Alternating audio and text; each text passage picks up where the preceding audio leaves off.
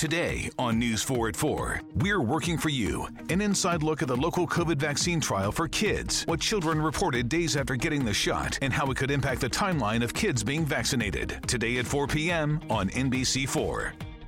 Tonight, it's the Voice Live rounds, and Nick Jonas wants his first win. Let's get this done. Who's got what it takes and whose dream ends here? Watch live and vote to save your faves. The Voice Live rounds, tonight on NBC.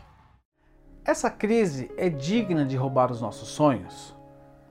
Com relação a planos e metas que fazemos, com as mudanças de cenário é necessário fazer alguns ajustes. Nossos sonhos não podem ser roubados. Devemos continuar almejando alcançar nossos objetivos, porque Deus é conosco e não nos abandona. Salmo 126, de 1 a 3, nos diz que quando o Senhor trouxe os cativos de volta a Sião, foi como um sonho. Então a nossa boca encheu-se de riso e a nossa língua de cantos de alegria.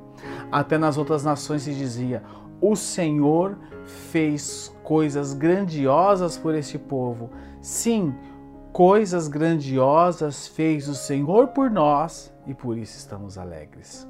Devemos lembrar que o poder de Deus se manifesta nas adversidades. Em Gênesis 37, do verso 3 ao verso 10, conta a história de José e sua túnica colorida. Revela a inveja dos irmãos de José quando este conta sobre os seus sonhos, nos quais ele aparece como alguém que reinaria sobre sua família. Salmo 105, de 16 a 22, conta dos processos que José precisou passar para ter seus sonhos realizados. Muitas vezes os processos não nos são revelados e, talvez, se nos fossem, desistiríamos no caminho. Deus nos dá sonhos, mas muitas vezes não nos mostra como serão realizados. José passa por grandes provações, é enganado, ferido, escravizado, mas se mantém fiel, mesmo sem nenhuma perspectiva em nenhum momento expressa amargura ou resignação. Segue firme, passando por todos os processos até que os sonhos se realizem. Cheio de cores, assim como a túnica que ganhara de seu pai. Ele passa da fartura ao nada.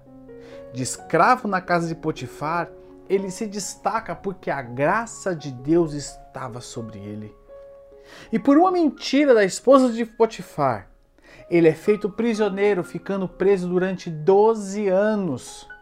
E somente depois disso, ser abençoado, conforme os sonhos de Deus. Transforma-se em governador do Egito, o mais alto posto que alguém poderia estar.